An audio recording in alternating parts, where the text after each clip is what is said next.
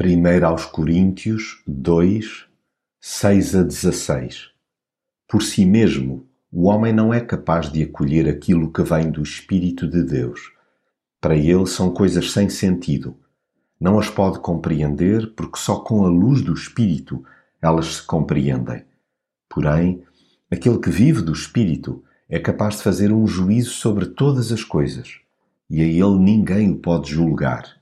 Na verdade está escrito: quem poderá conhecer o entendimento do Senhor? Quem será capaz de lhe dar conselhos? Mas nós temos o entendimento de Cristo. Os cristãos ajustam-se de boa vontade, não isenta de luta interior, ao raciocínio de Jesus. Como tal, viram as costas à forma de pensar que vigora no mundo. A sabedoria terrena já não os preenche.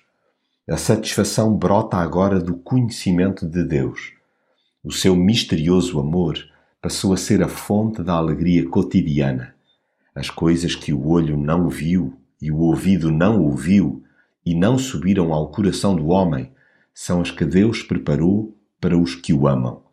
A gratidão é de tal ordem que se empenham para entranhar até ao tutano a forma de Jesus pensar, estando convictos que o Espírito vai guiando e modelando os seus neurónios não querem outra coisa que não seja a sua superior orientação. Já não são atraídos pelo estilo secularizado de elaborar pensamentos e ideias do homem natural. Este não compreende as coisas do Espírito de Deus, porque lhe parecem loucura, e não pode entendê-las porque elas se discernem espiritualmente.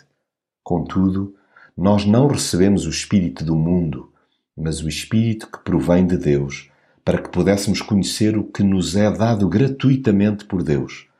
Passámos então a discernir bem todas as coisas. Sim, nós temos a mente de Cristo.